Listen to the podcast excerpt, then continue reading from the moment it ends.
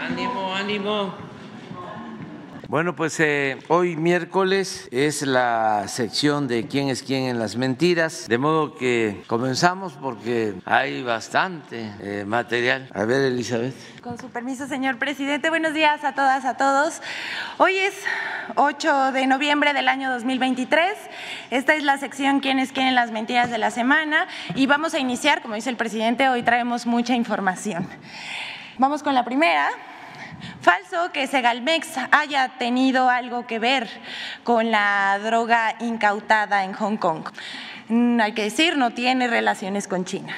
El martes 7 de noviembre circularon notas acerca de que la aduana de Hong Kong había detectado un presunto caso de tráfico a gran escala y confiscado 1.1 toneladas de metanfetamina con un valor de mercado estimado de alrededor de 640 millones de dólares en el complejo de inspección de carga de la aduana Huai Chung. La metanfetamina iba guardada en conchas de caracol que se transportaban transportaban en costales de maíz y frijol, las cuales tenían el logotipo de Segalmix. A partir de ese dato, en medios de comunicación y en redes sociales, dijeron que funcionarios del gobierno traficaban metanfetaminas a China a través de costales de seguridad alimentaria mexicana. Todo esto es falso. A través de un comunicado, la Segalmex informó que no realiza exportaciones de productos a ningún país y deslindó al organismo público de cualquier mal uso que se haga de las siglas Segalmex en otros países. Además, la dependencia indicó que denunciarán penalmente a quienes resulten responsables por el mal uso del nombre y logotipos del organismo.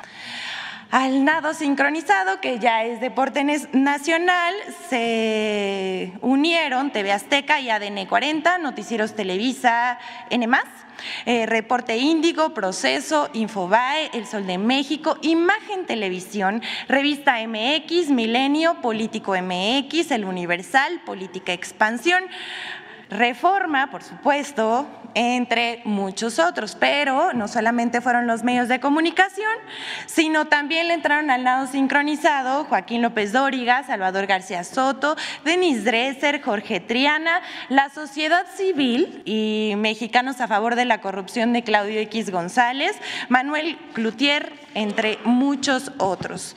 Yo eh, diría que esta es uno de los nados sincronizados con más cobertura, fue trending topic en minutos en cuanto se dio a conocer primero por eh, un medio de comunicación en Hong Kong y después lo retomó F y Aristegui Noticias. Vamos con la siguiente.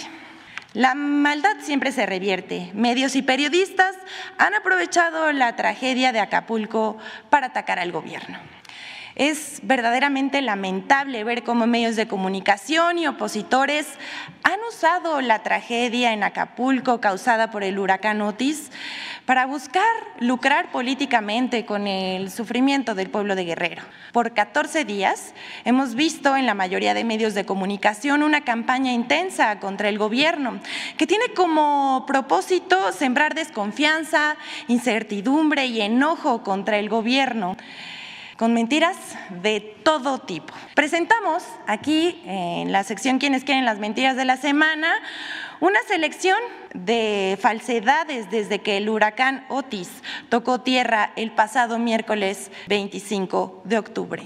La primera es mentira que el gobierno de México haya omitido dar información sobre el huracán Otis.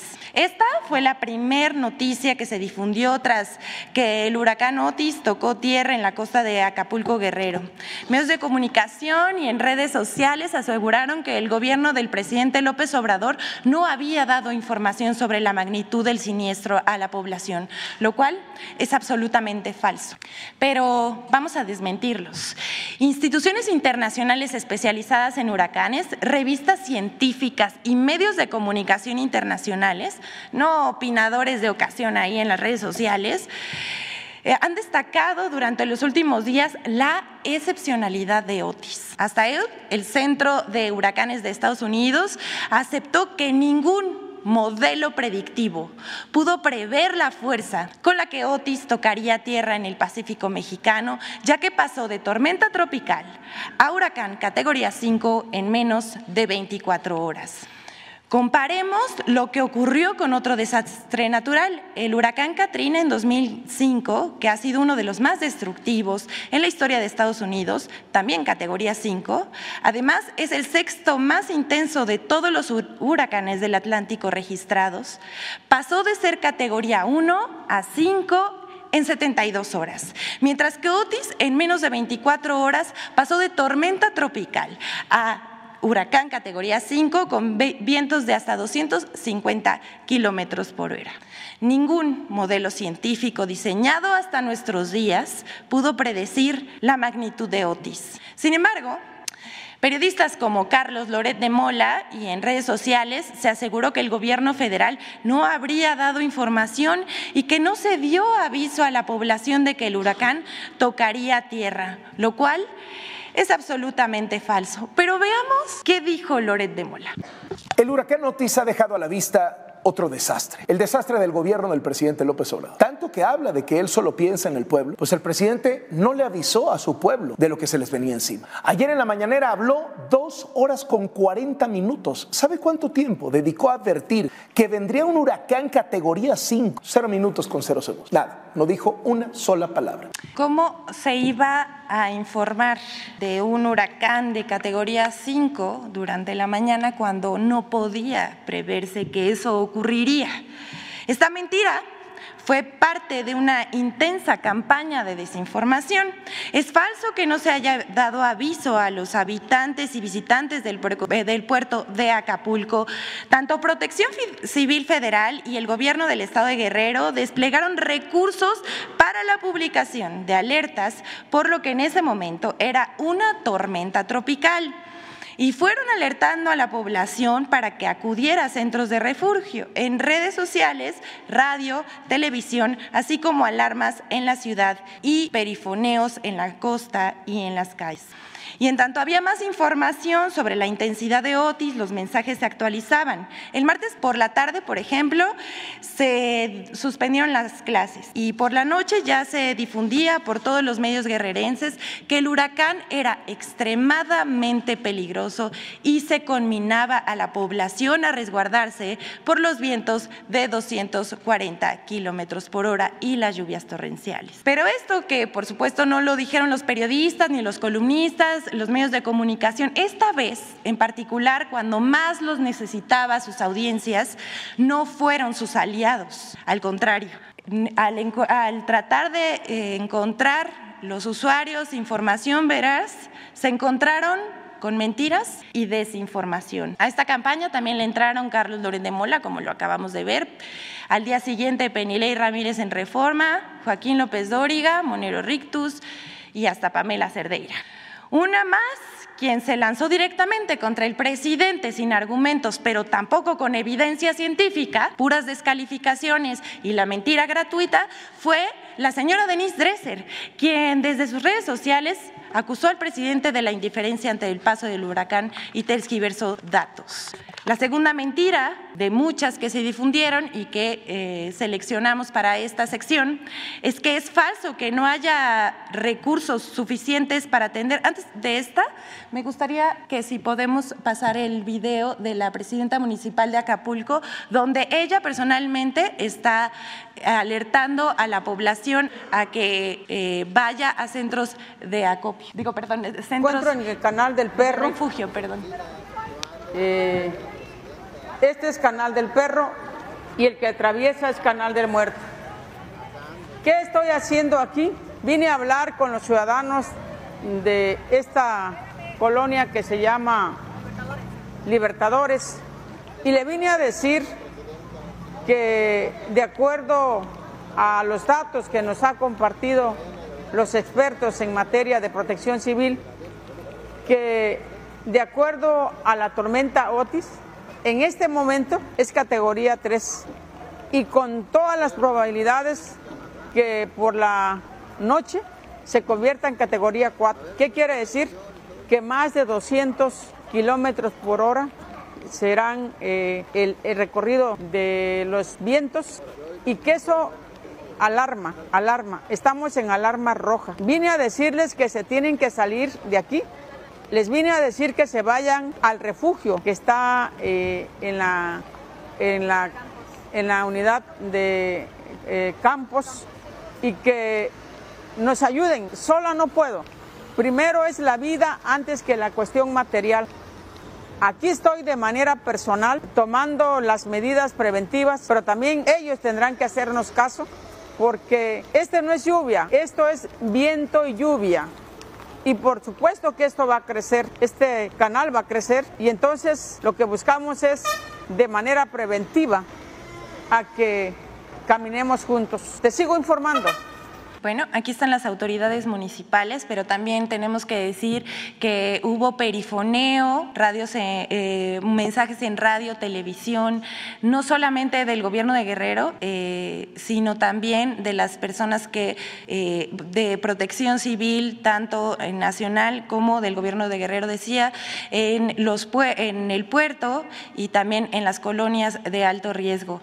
Se pueden no solamente consultar en las redes sociales, del Estado de Guerrero, sino también existen los audios y los videos que confirman esta información. Hay un video eh, que le comentaba en la mañana al presidente que en donde los mismos turistas en la bahía decían que estaban hartos de la alarma, ¿no? Entonces es absolutamente falso que no se haya alertado a la población. Eh, vamos con la segunda mentira. Decía es falso que no haya recursos suficientes para atender la emergencia en Acapulco y su reconstrucción. Tras el impacto en la costa guerrerense del huracán categoría 5 Otis, actores políticos, opinadores y medios de comunicación organizaron otro nado sincronizado para pregonar al unísono que por la supuesta desaparición del Fondo de Desastres, el famoso Fonden, que el gobierno no contaba con recursos para ayudar a las familias damnificadas por el desastre natural, lo cual es absolutamente falso. Primero decir que en el presupuesto para este año que el Senado aprobó en 2023, el programa para desastres recibió 17.156 millones 826 mil 205 pesos de presupuesto federal. Además, el gobierno del presidente López Obrador anunció una inversión de 62 mil millones de pesos para la emergencia y la reconstrucción de Acapulco. Se comprometió a que no habrá un límite presupuestal para atender a los damnificados por el huracán en Acapulco y que se atenderá a todos, a todos sin distinción. Además, por si esto fuera poco, el gobierno cuenta con 600 mil millones en caja gracias a las finanzas sanas de esta administración para que nadie, nadie se quede sin apoyo ante el paso del huracán. Pero el nado sincronizado sobre la desaparición del Fonden incluyó una variedad de personajes que vamos a mencionar, desde Roberto Madrazo, Denis Dresser, el expresidente Felipe Calderón, el presidente nacional del PRI Alejandro Moreno, Jesús Zambrano del PRD, Marco Cortés del PAN, Kenia López Rabadán, Jorge Fernández Menéndez en su columna para Excelsior, el hijo de Enrique Krause, León Krause, así como medios como Milenio, El Universal, todos repitieron la supuesta, eh, la supuesta eh, de que el FONDE y la falta de recursos para Acapulco era una verdad, pero pues resultó falso. A manera de contexto, queremos contarles que en 2020 el Senado de la República eliminó 109 fideicomisos nacionales, incluyendo el Fonden. Este supuestamente servía para reconstrucción y apoyos en caso de desastre o siniestro. Pero en realidad dicho fideicomiso servía para llenar las bolsas de políticos corruptos, quienes se aprovechaban de la tragedia para enriquecerse, como consta en los documentos de la Auditoría Superior de la Federación, con datos de los resultados de la fiscalización del proceso de reconstrucción de los sismos de septiembre de 2017 para recursos ejecutados 2, 2017 y 2018. Esta fue la revisión que hizo la Auditoría Superior de la Federación. Dice Fonden, recursos autorizados para la atención de desastres naturales. La Auditoría Superior de la Federación encontró 66 millones de pesos que no se acreditaron en Chiapas y Oaxaca por la entrega y o instalación de 221 aulas móviles, mientras que 356.7 millones de pesos autorizados en 2017 para atender daños escolares no fueron supervisados correctamente por la SEP, pues en abril de 2018 no habían comenzado ni siquiera los procesos de contratación. Pero eso no es todo, porque como se ve en la siguiente gráfica, en sexenios pasados los recursos del Fonden no representaban ni una tercera parte de los daños provocados por los fenómenos naturales. Incluso el 65% era para reparar carreteras. Eso era lo que les importaban, los contratos de las carreteras. Y solo el 2% para atender las viviendas dañadas, según consta en datos del Senapred. Las administraciones pasadas utilizaban el Fonden en carreteras que, bueno, o no se construían o si medio las construían por ahí, eran contrataciones opacas y contrataban deuda. Ahora, con el gobierno del presidente López Obrador, el presupuesto para el Fondo de Desastres está destinado para ayudar a la población damnificada de manera directa. El 29% son apoyos directos a vivienda, enseres y alimentación, y el 1% para carreteras, reparación o construcción. Hechos, no palabras. Además, ahora se destinan 3 millones de canastas básicas durante tres meses a los damnificados del huracán Otis, 24 veces más que las despensas otorgadas a los damnificados del huracán Vilma. Entonces, les preguntamos a esos que se lamentan por la supuesta desaparición del Fonden, ¿para qué lo usaban? ¿Para qué lo querían? Pues para robar. Vamos con la siguiente. Esta es una lamentable eh, noticia falsa porque hasta el momento en el que una servidora habla, sigue corriendo a través de las redes sociales y en mensajes de eh, eh, aplicaciones de mensajería instantánea. Es falso, les decimos que murieran 16 personas por falta de atención en un hospital de Acapulco. El Latinus de Loret de Mola ha utilizado la desgracia por el paso del huracán Otis en las costas de Guerrero para ser uno de los principales protagonistas de la desinformación. A tan solo unas horas del desastre natural, publicó una nota titulada En el hospital del IMSS de Acapulco murieron al menos 16 pacientes por falta de luz provocada por el huracán Otis la cual refiere que 16 personas supuestamente perdieron la vida en el Hospital General Regional del IMSS número 1, Vicente Guerrero, en Acapulco, pero resultó falso. Eh, inmediatamente, a través de un comunicado, el Instituto Mexicano del Seguro Social desmintió las versiones publicadas y agregó que tampoco hubo afectaciones al suministro eléctrico. Esto, además de ser falso, es un ejemplo de lo carroñero que puede ser este medio de comunicación. Eh, vamos con la siguiente de este recuento sobre las mentiras del huracán Otis. En lugar de pedir ayuda y sumarse al llamado a la solidaridad, opositores difunden mentiras de que el gobierno habría bloqueado ayuda humanitaria para Guerrero y la estaba decomisando. No bien apenas se organizaba la ayuda de la sociedad para los hermanos de Acapulco y Coyuca, cuando ya circulaban mentiras que se, diseminaron a través de redes sociales y cuentas de Twitter de opinadores opositores al presidente López Obrador, con el propósito decíamos, de generar enojo hacia el gobierno frente a lo ocurrido en Acapulco Guerrero. Hasta dijeron que la gente no donara, hicieron ese llamado que la ayuda se la robaba el gobierno. Estas, estas son puras mentiras, como dice la canción. Nada de eso sucedió. La ayuda ha llegado y sigue llegando libremente hacia Acapulco, porque nuestro pueblo es muy solidario y se puede entregar directamente a la población a través o a través de las vías oficiales. Un ejemplo de ello fue la rapidez con la que se propagaron audios falsos a través de WhatsApp que alertaban sobre un supuesto bloqueo y hasta robos por parte del ejército a la ayuda humanitaria que se entregaría en Guerrero. Otro ejemplo fue el comunicado falso de la Cruz Roja, que entre sus líneas se podía leer, efectivamente, el presidente del patronato a través de Latinus, qué raro, ¿no? Denunció que tenían detenida la ayuda humanitaria en Chilpancingo, gracias a la presión social generada por todos nuestros mensajes y a Latinus, reitera, los transportes con ayuda ya fueron liberados y ya están en Acapulco. Nos pide la Cruz Roja canalizar la donación a su centro de acopio, ahora que ya permitieron la entrada a Acapulco. Además, en este mismo comunicado se pidió donar a una cuenta. Miren, no nada más son desinformadores, también son fraudulentos.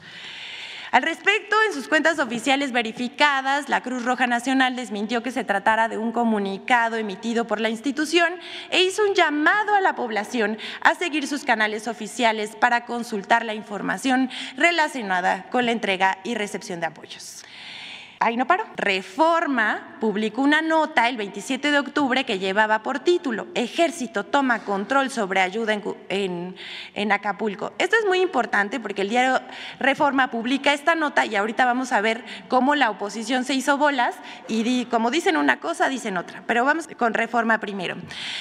El expresidente Vicente Fox, a la publicación de esta nota, reaccionó en su red social X que, bueno, por respeto a la audiencia de esta conferencia no vamos a repetir, pero se trató de un reclamo hacia el gobierno infundado y malicioso. Por su parte, Alfredo Álvarez, Luis Pasos y Lili Telles hicieron lo, suyo. Repartieron la mentira esperando que se volviera verdad, pero bueno, pobrecitos, ¿por qué no lo consiguieron? Destacar a Salvador García Soto, columnista del Universal, que miren, este sí se voló la barda de la desinformación al publicar, voy a citarlo, que ley o artículo de la Constitución autoriza al presidente y al ejército impedir el libre tránsito de los ciudadanos si no hay un estado de excepción, se pregunta. Y continúa. ¿Y con qué derecho le quitan a la gente la ayuda que con esfuerzo y solidaridad quieren compartir con los damnificados? López Obrador y los militares están violando la Constitución y cometiendo abuso de autoridad. Hashtag desde la comodidad de su casa seguramente, no al autoritarismo de AMLO. Así se las gastan. Al respecto de todas estas mentiras, el general de brigada Enrique Martínez López, comandante de la 35 Zona Militar y jefe del Centro de Acopio Acapulco, para la atención de la emergencia por el ciclón Otis, desmintió que la ayuda humanitaria que va dirigida para los damnificados por el huracán Otis sea incautada por personal militar. Además, informó que el personal de las Fuerzas Armadas auxilia en la distribución de despensas a la población de Guerrero, traslados médicos y distribución de agua, así como de alimentos. Y como les decía, hasta aquí el desmentido del ejército. Pero como les decía, la oposición como dice una cosa, dice otra, como que no se ponen de acuerdo. Y Chumel Torres, fiel a su estilo, contradijo a eh, Salvador García Soto y compañía y dijo en su cuenta de ex que la Secretaría de la Defensa Nacional no envió soldados a Acapulco tras el paso del huracán Otis, lo cual también es falso. Eh, las Sedena, Semar y Guardia Nacional han desplegado más de 16 mil elementos para la atención eh, de la población en Guerrero, como consta en videos, no solamente de las cuentas oficiales del gobierno, sino también de los usuarios de las redes sociales y de las personas que han ido solidariamente a ayudar al pueblo de Guerrero. Así que, bueno, es falso, por un lado, que el ejército haya... Em, acaparado la ayuda y por otro lado eh, también es mentira que pues no haya em, soldados en Acapulco. Vamos con la siguiente. Falso que el uso de electrodomésticos sea peligroso en Acapulco por fallas en transformadores de luz. Tal vez a la oposición pues no le gustó que en tiempo récord la Comisión Federal de Electricidad eh, restableciera el servicio eléctrico. Hay que recordar que en el 2005, con el paso del huracán Katrina, en Estados Unidos la energía eléctrica estaba, estaba privatizada por una empresa, tardaron más de tres semanas en reconectar la luz y además la empresa que otorgaba el servicio quebró. Y aquí, en una semana, el servicio estaba restablecido casi al 100%. Pues tengan para que aprendan, ¿no? Como de lo que se trata es crear miedo y desconfianza a través de redes sociales, han circulado publicaciones en las que se mencionan de descomposturas de ciertos aparatos electrodomésticos al conectarlos a la luz en Acapulco tras reconexión del servicio por el huracán Otis. Pero esto no es verdad. Como decimos, difunden mentiras porque están muy enojados. Sin embargo, el 3 de noviembre, la CFE emitió un comunicado señalando que una vez restablecido el suministro eléctrico, es seguro conectarlo los siguientes electrodomésticos. Ponga atención, planchas, lavadoras, licuadoras, aires acondicionados, hornos de microondas, motobombas y compresores. Cabe resaltar que la Comisión Federal de Electricidad a través de sus redes sociales ha compartido los avances de la reparación realizados desde el paso del huracán Otis por el puerto de Acapulco para evitar la desinformación que corre en las redes sociales. Vamos con la última nota de esta sección, porque Pascal Beltrán del Río miente sobre supuestos asaltos por parte de autoridades en Guerrero. Esta noticia falsa no tiene un final feliz para Pascal Beltrán del Río y compañía. El pasado 29 de octubre circuló un video a través de redes sociales en el que se observa unos supuestos militares que retienen a unas personas en lo que parece una carretera. Usuarios aseguran que se trata de elementos del ejército asaltando a conductores y a Chilpancingo, bajo el contexto de la entrada de víveres y despensas a los damnificados del huracán Otis en Guerrero. Pero esto es falso. Dicho video fue compartido, decíamos, por el periodista Pascal Beltrán del Río y cuentas que se dedican a difundir desinformación. Pero resultó falso.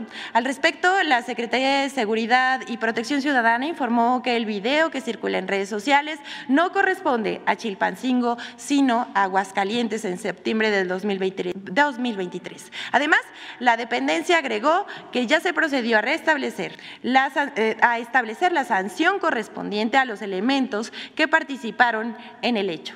Y aunque la información que desmiente este bulo se encuentra disponible incluso, debajo del tuit de Pascal Beltrán del eh, eh, Río, ni el periodista ni las otras cuentas por falta de responsabilidad con sus audiencias o por irresponsabilidad y falta de moral no han borrado la publicación.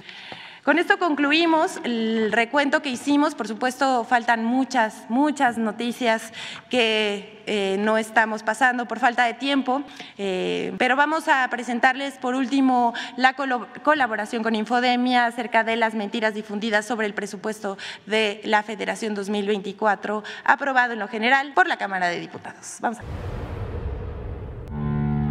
Cuatro partidas de mentiras sobre el presupuesto 2024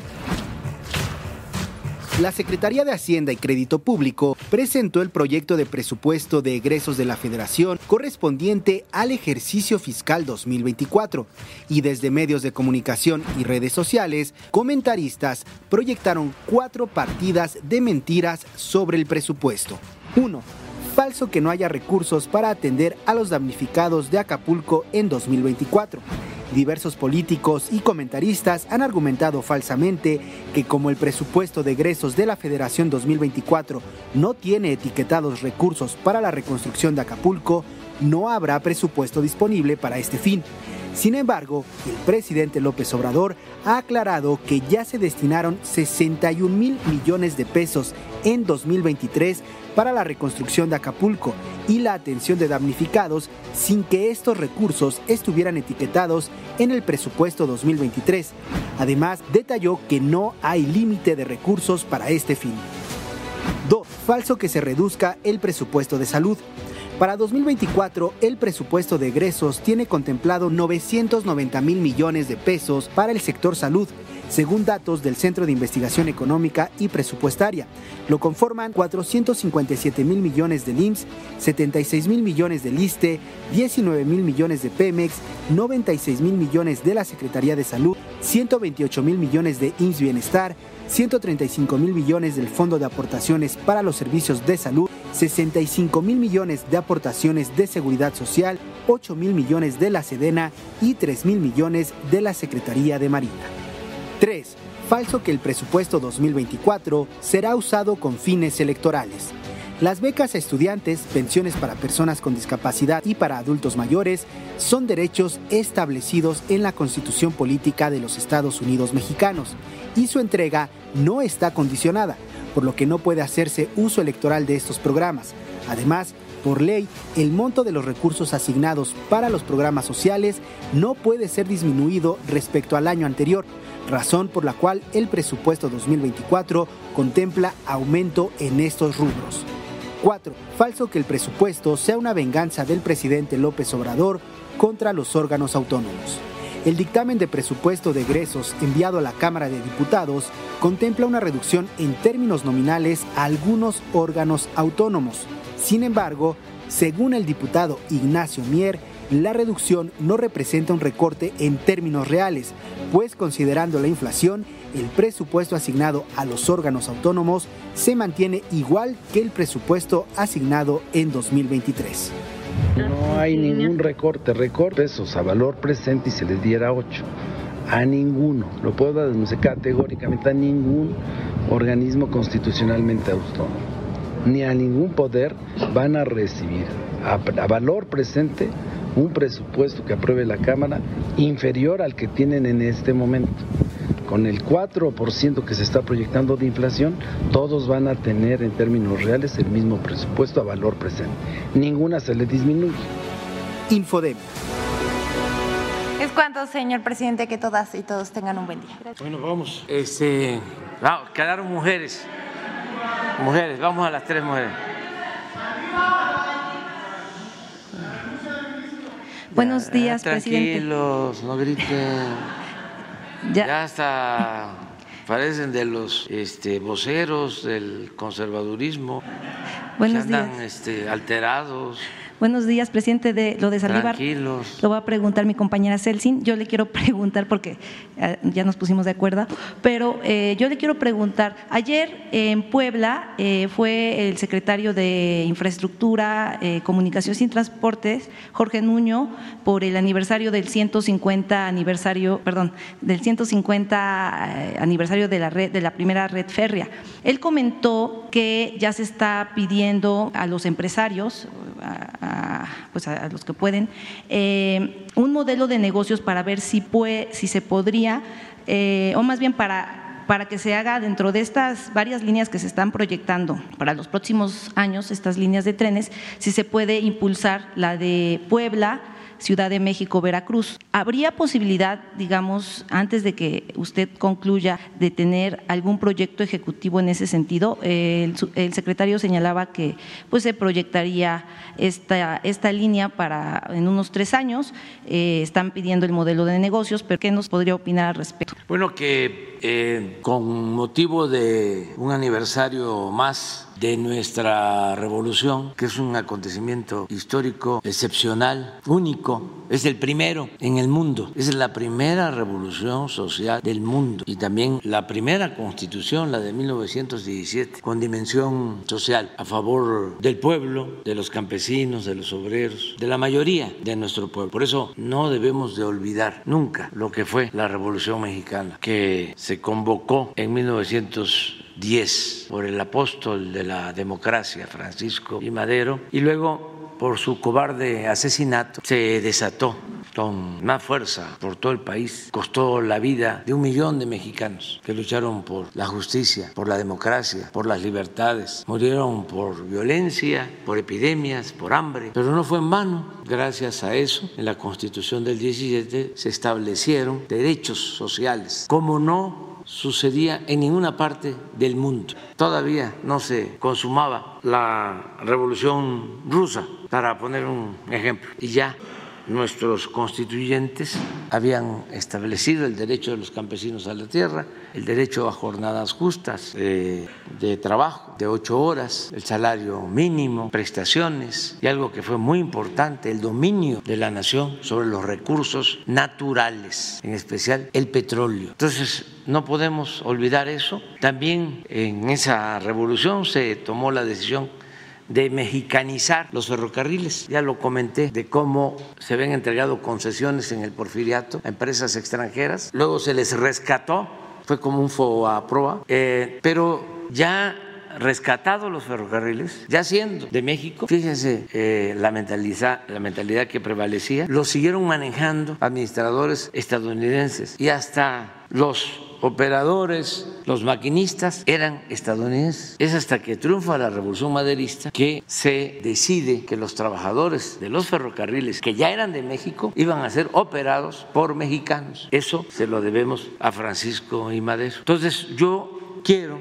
que para el 20 de noviembre eh, se dé a conocer un decreto por el cual vamos a tomar la decisión de utilizar, convocando a los que tienen ahora las concesiones que entregó Ernesto Cedillo, convocándolos para que todas las vías de los ferrocarriles de México de carga puedan utilizarse, porque hay facultad legal para trenes de pasajeros, más de 20 mil kilómetros de vías férreas. Vamos a darle primero la eh, preferencia a quienes ya tienen las concesiones de trenes de carga, para que en un tiempo razonable nos presenten un proyecto y se conviertan esas vías que se utilizan para trenes de carga, desde luego mediante su reparación, modernización, electrificación, porque nos va a ayudar mucho a enfrentar el problema de la contaminación. Esta decisión va a entregarse a ellos la posibilidad, primero, de que eh, se comprometan a poner trenes de pasajeros. Si en un tiempo razonable ellos deciden que no van a participar en eh, otorgar el servicio de trenes de pasajeros y van a seguir con el servicio de carga, nosotros vamos entonces a tomar la decisión de que el Estado mexicano eh, inicie un programa para eh, la adquisición de trenes de pasajeros y se utilicen las mismas vías para eh, que vuelva eh, el servicio de trenes a México. estamos cumpliendo 150 años desde el inicio de la construcción del primer ferrocarril, o mejor dicho, de la inauguración del primer tren, que fue en 1873, 1873, que se inauguró el tren de México a Veracruz. Entonces es un año histórico y eh, estos tecnócratas irresponsables, corruptos, acabaron en un abrir y cerrar de ojos con los trenes de pasajeros. Entonces queremos que se pueda eh, viajar desde Cancún hasta la Ciudad de México en tren. Desde la Ciudad de México a Guadalajara, a Nayarit, a Sinaloa, Sonora hasta la frontera, de la Ciudad de México a Querétaro, San Luis Potosí, Monterrey hasta Nuevo Laredo de la Ciudad de México hasta Chihuahua en tren. Sí, presidente, ¿cuál sería el tiempo razonable? Y de una vez, ¿eh? porque me tengo que adelantar, no es expropiación, ¿eh? está en la Constitución y en la ley. Es nada más eh, hacer uso del derecho que tenemos para que se utilice toda esa infraestructura en beneficio del pueblo de México. Entonces voy a dar a conocer antes del día 20 de noviembre el decreto. Ya lo estamos trabajando. Inclusive ya se enviaron cartas a los eh, concesionarios invitándolos a que vayan eh, preparando sus proyectos, considerando de que como ellos tienen la concesión de los trenes de carga, que puedan también recibir la concesión para trenes de pasajeros. Sí, eh, se comprometen a prestar este servicio. ¿Cuántos, ¿Cuántos son y más o menos qué tiempo razonable podría ser darse para estos concesionarios? Pues yo creo que para enero ya sabemos, por eso eh, lo quiero hacer pronto, para que en enero ya sepamos si hay interés o no y nos dé tiempo de tomar una decisión. ¿Cuántos concesionarios hay actualmente aproximadamente? ¿Cuántos concesionarios hay actualmente más o menos? Grandes, grandes tres es que eh, con Ernesto Cedillo se privatizaron los ferrocarriles, desaparecieron los trenes de pasajeros y se privatizaron los trenes de carga. Milagrosamente no quitaron un artículo, una fracción, en donde se establece que si el Estado mexicano, en beneficio del pueblo, considera necesario el restablecer el servicio de trenes de pasajeros, puede hacerlo en cualquier momento. A lo mejor nunca imaginaron que nos iban a hacer falta los trenes de pasajeros que ayudan muchísimo, porque es eh, quitarle tráfico a las carreteras, eh, es menos contaminación, es un transporte cómodo, barato y además tenemos una fábrica de trenes en Ciudad Sagún, Alstom, que es una fábrica que hace trenes para todo el mundo y ya se está recuperando toda la ingeniería ferroviaria que se estaba perdiendo con la construcción del tren Maya, con la rehabilitación del tren del Istmo. Les comentaba yo que hicieron un tren en Florida, en Orlando. Tardaron 12 años haciendo 380 kilómetros. Y eh, el Maya son cinco años, menos, porque eh, empezamos realmente en el 19 y lo vamos a inaugurar a finales de este año. Y son como 2.400 kilómetros de vía y en distancia 1.554 kilómetros. Y en costos muchísimo menos. Y lo que se va a cobrar al pasajero aquí con relación a lo que van a cobrar allá, con lo que ya están cobrando, no hay comparación. los técnicos mexicanos, los ingenieros mexicanos, los trabajadores mexicanos son mucha pieza si estos concesionarios no aceptaran, entonces el Estado mexicano, mexicano convocaría a otros empresarios a invertir. Sí, hay dos opciones, pero eso va a eh, decidirlo, creo, porque ya nosotros no tendríamos tiempo, pero eh, sí decidiríamos que el Estado mexicano se hace cargo. Nada más que para la este, entrega de las concesiones hay dos opciones. Una, el que se convoque a otros empresarios que quieran y se les dé la concesión para convivir en el uso de las vías. También, de acuerdo a la ley, tienen prioridad los trenes de pasajeros. También que se sepa los horarios para trenes de pasajeros. Si eh, no se decide eso, entonces puede ser el Estado directamente. ¿Cómo se va a administrar el tren Maya? ¿Cómo se va a administrar? El tren del Istmo. Gracias, presidente. Y la otra pregunta es respecto a, bueno, el tema de estrategia de seguridad, es eh, pues respecto al robo de gasolina eh, y guachicol en algunos estados. a ver, además es que es muy interesante.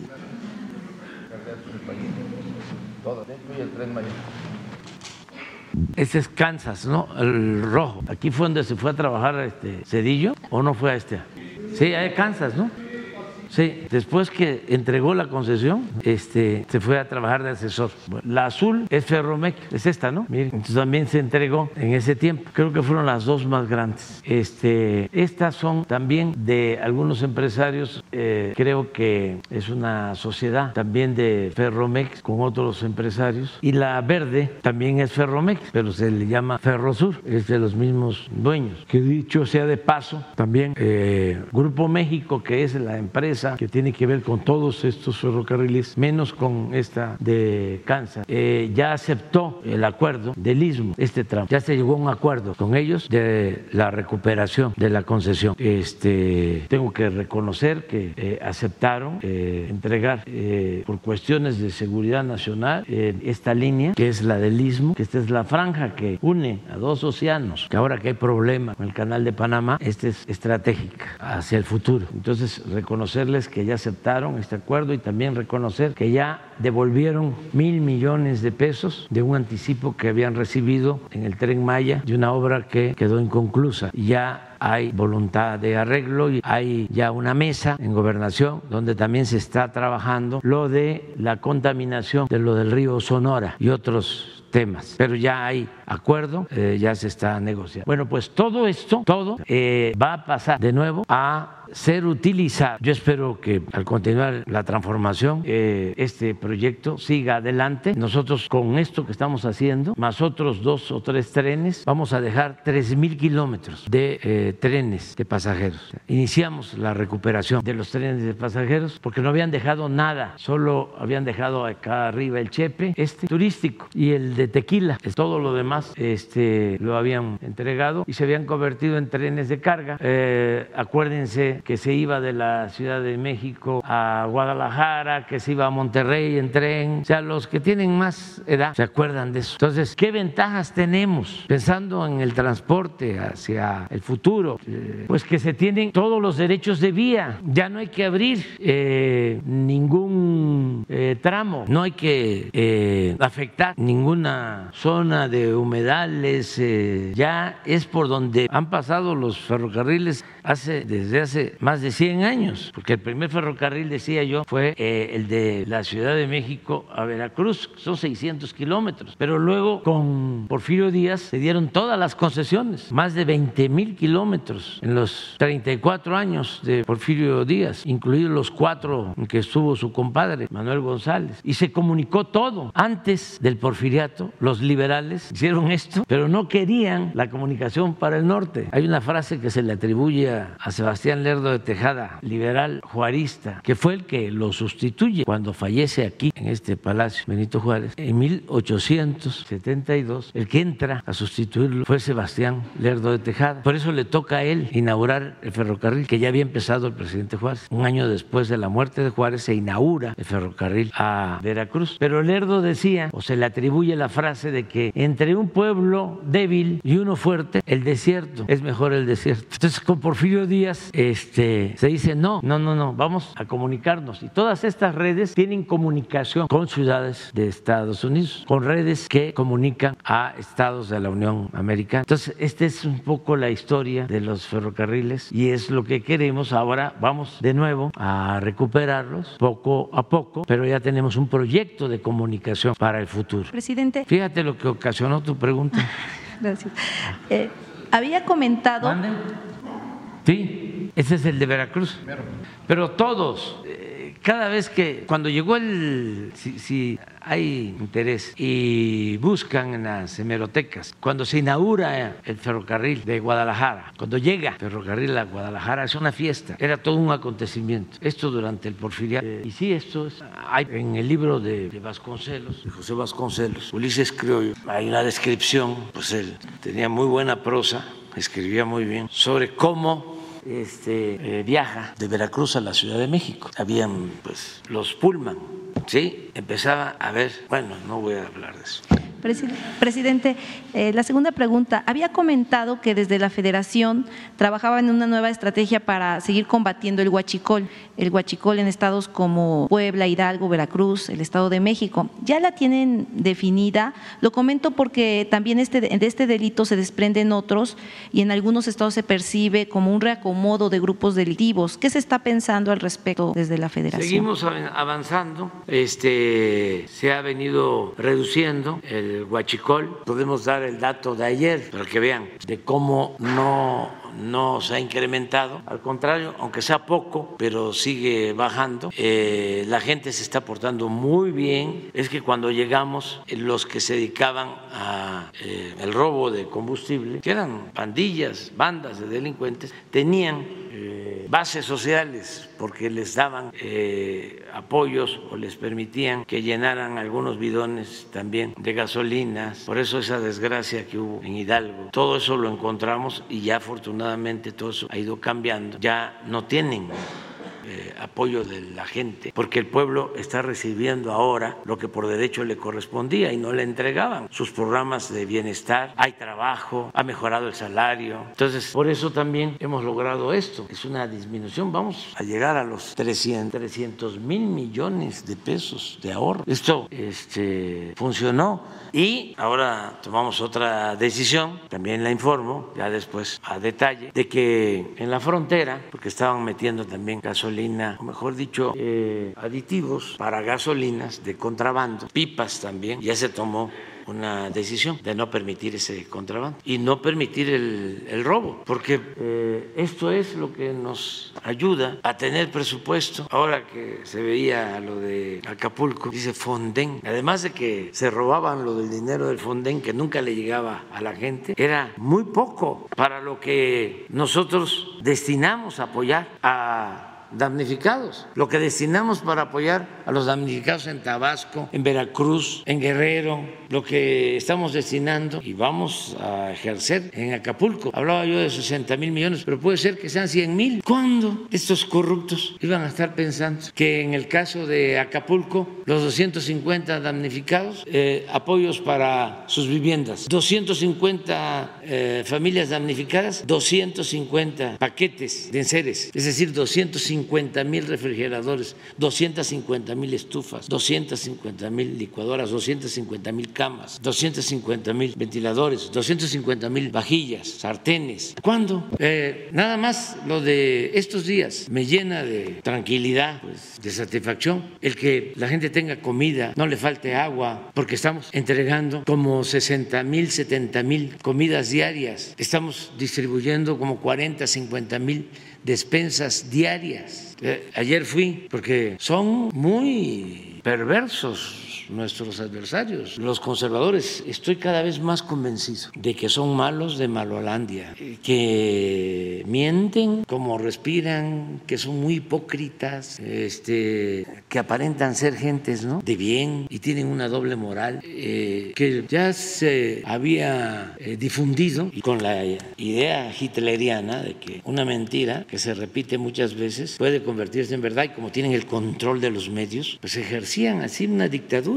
mediática de que pues no había yo estado en Acapulco. Llevo cuatro viajes a Acapulco, cuatro. Bien, y estamos avanzando ya el 65% del agua de la red ya está funcionando, está funcionando la energía eléctrica, ya hay cerca de 70 gasolineras abiertas, ya están abriendo comercios, estamos avanzando en la limpia eh, porque la gente está ayudando y está limpiando y tenemos que buscar depósitos para eh, la basura y sigue la búsqueda de desaparecidos y estamos ayudando en todo. Ayer ya se empezaron a entregar los apoyos para adultos mayores, para personas con discapacidad. Ya llevamos alrededor de 200 mil viviendas censadas. Ya empezamos a entregar en series. No vamos a parar. Ahora lo que estamos eh, previendo. No, lo primero es que no nos falte alimentación, los, los víveres. Eh, afortunadamente ya las tiendas se están abriendo, se está dando seguridad en toda la, toda la ciudad, que no nos falte la comida, que no nos falte el agua, ya se cuenta con la luz. Eh, va a llevar algún tiempo lo de la conexión, todo esto que están manejando, ¿no? de que eh, todavía falta la reconexión a las casas, porque está todo el sistema ya restablecido, pero falta ir pues conectando casa por casa. Ya se ha avanzado bastante, pero falta todavía. Eh, y vamos bastante bien, la gente se ha portado mucho, muy bien. Como antecedente, nada más decirles que yo cada vez que he sido candidato y fui varias veces, ya no voy a volver a hacer a nada. Este, siempre he ganado en Acapulco. O sea, eh, hay mucha identificación. Conozco mucho a la gente de Acapulco, conocen. Antes de esto, ya Guerrero, les muestro, a ver, ¿por qué no pones eh, los programas de bienestar que se aplican en Guerrero? Guerrero, Chiapas y Oaxaca, esos tres estados, son los que reciben más apoyo del gobierno federal. La gente más necesitada es la que más apoyo recibe. Acaba de pasar el censo de ingresos por familia y Guerrero redujo la pobreza en el tiempo que llevamos. Ahí están los datos del INEGI. Chiapas fue el primer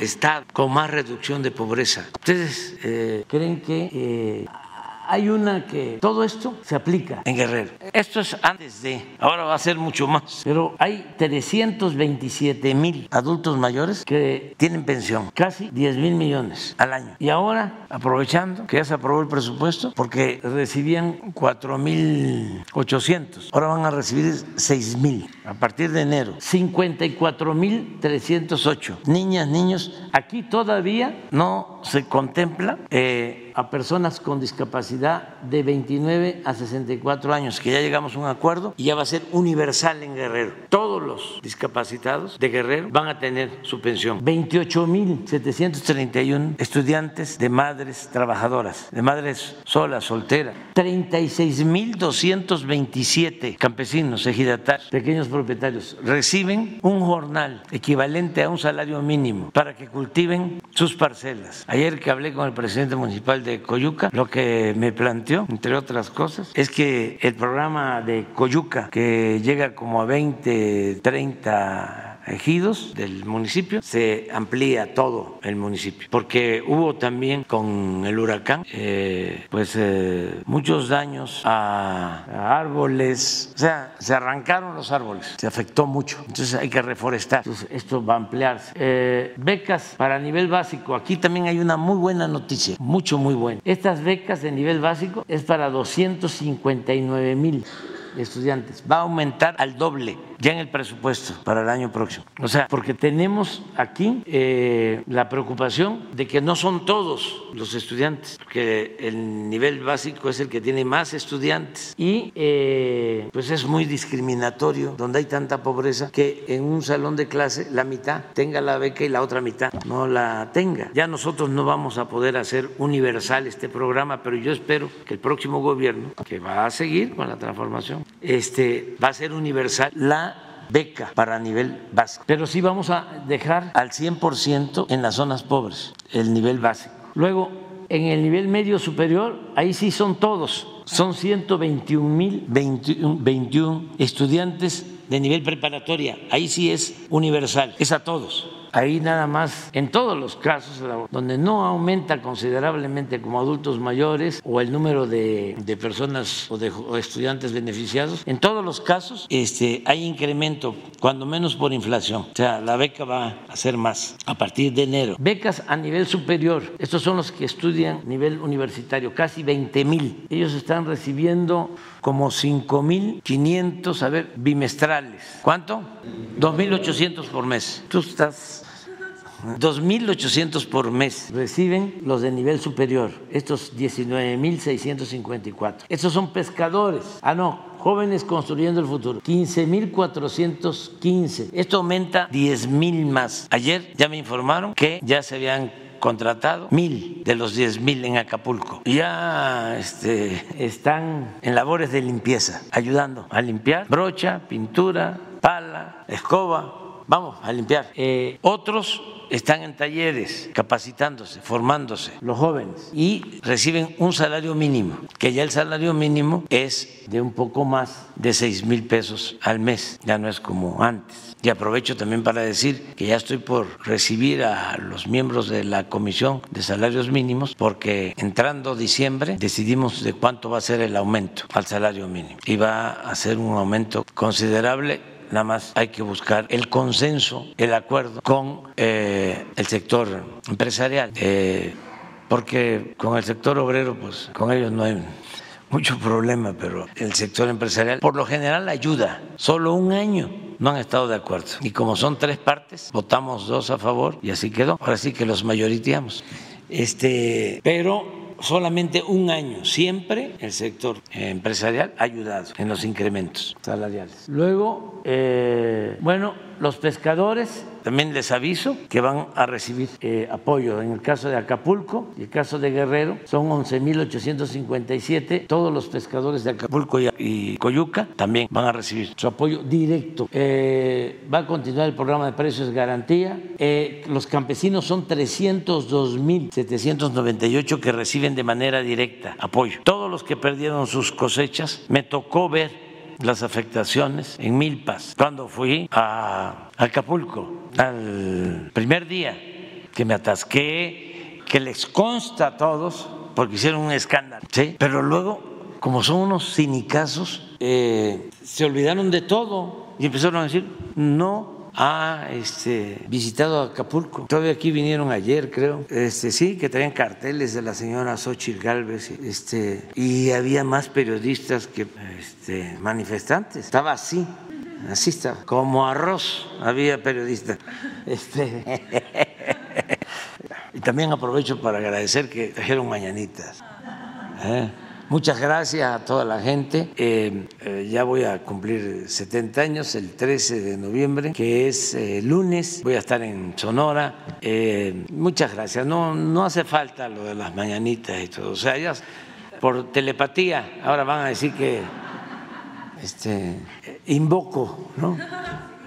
Al gran dirigente eh, de la democracia, el apóstol de la democracia, cómo lo fastidiaron con lo del espiritismo a Madero. Entonces, decirles no, esa es una cosa amorosa, es recíproco, este, nos queremos mucho, ya lo doy pues por, por sabido y también que todos este, lo reciban así porque es sincero. ¿Cómo no voy yo a querer al pueblo? Sí, entre otras cosas, bueno, me hacen ser muy dichoso, muy dichoso, me siento muy orgulloso, muy humano. Me hacen eh, ser de lo más eh, privilegiado que puede haber, el poder servir a los que lo necesitan, a los pobres, a todos. Eso, eso, eso me, lo da el pueblo. Pero además, por si fuese poco, son los que me defienden, son como mi ángel de la guarda. Si no fuese por el pueblo, ¿ustedes creen que los de las televisoras, los de las radios, los periódicos, los eh, potentados me defenderían? No, no. Si este, fue un milagro del pueblo llegar hasta acá fue la gente. Y pues agradecerles mucho por las mañanitas. Bueno, eh, decir que vamos a seguir ayudando en, en Acapulco. Eh, vamos bien. se va normalizando la situación fue muy fuerte, mucho, muy fuerte. Eh, es categoría 5. Fíjense, hoy hablábamos, eh, yo recibí el estadio pendiente por la evolución de tormenta tropical, luego a 3, luego a 4 y luego que va a entrar a 5 y estaba pendiente y recibí el reporte de las 6, luego otro reporte con aviones de estos casa, casa este, huracanes este, hablando de, que se iba a intensificar y puse eh, un mensaje como a las 8 de la noche, pero me apoyé en lo que se estaba informando, de que iba a entrar de 4 a 6 de la mañana y en la franja costera de Acapulco a Tecpan. Esto un poco más de las 8 de la noche. ¿Por qué no pones mi mensaje? Pero me quedé todavía, eh, bueno, a partir ya unos días antes ya teníamos eh, trabajo. E, esta imagen es de las seis.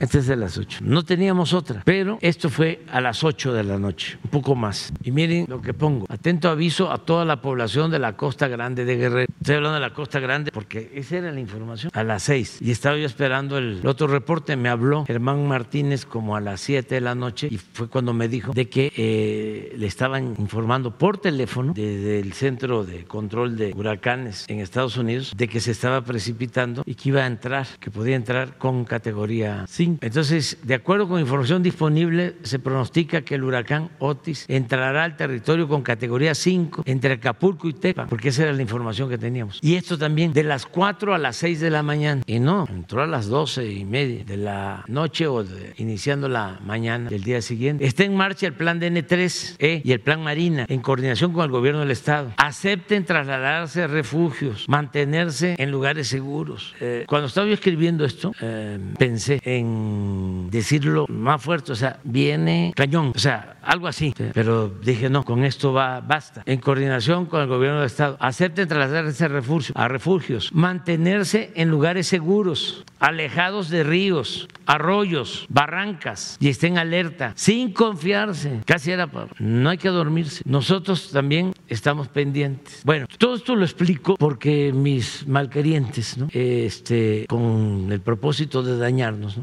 De que nos avisó y pues teníamos la información disponible hasta entonces. Pero hoy, porque siempre me quedó la duda, a ver, ¿qué informó Azteca y qué informó Televisa? Pues informaron después de este informe, ellos informan, pongan por favor. Informamos eh, ¿Este de, la alerta que hay en el Pacífico por el poderoso este es huracán Otis que ya alcanzó la máxima categoría, la número 5. 938. De acuerdo al Están informando. de las autoridades. Justamente vamos a enlazarnos hasta el estado de Guerrero con nuestra compañera Lucero Rodríguez que nos informa sobre la situación que se vive ante la proximidad de Otis Lucero. Hacemos contacto en vivo contigo a las 9 de la noche con 38 minutos. ¿Dónde te encuentras? Uriel, buenas noches, completamente en vivo desde Tecpan de Galeana Guerrero. Es pues como la guardarraya en donde va a pasar este huracán que en, en pues, eh, algunas horas te podemos mencionar que pasó de tormenta tropical a huracán categoría 5. En menos de 12 horas se convirtió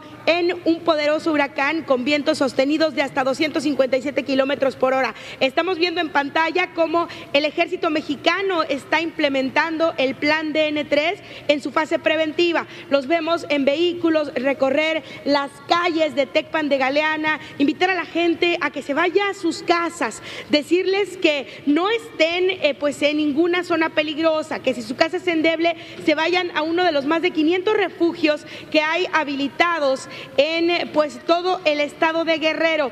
Se prevé que el impacto sea en Acapulco. Cabe destacar que hasta hace unos minutos el impacto directo iba a ser en Tecpan de Galeana. Ahora se habla de que se desvió y será en Acapulco, pero esto no quiere decir que no se vayan a presentar fuertes vientos, que no se vayan a presentar lluvias intensas aquí en Tecpan de Galeana. Y hay que recordar, Uriel, que Tecpan ha sido golpeado hace 15 días, Max como tormenta tropical lo golpeó está endeble. Se cayeron algunas carreteras que fueron reparadas solamente pues con tierra compactada. Hay también ríos que están pues muy llenos luego del paso de Max, el Asolve. Así es que le piden a la gente que no pues eh, no tome esto a la ligera, Uriel, y que se prevenga de Otis tanto aquí en Tecpan de Galeana como en Acapulco Guerrero, Uriel.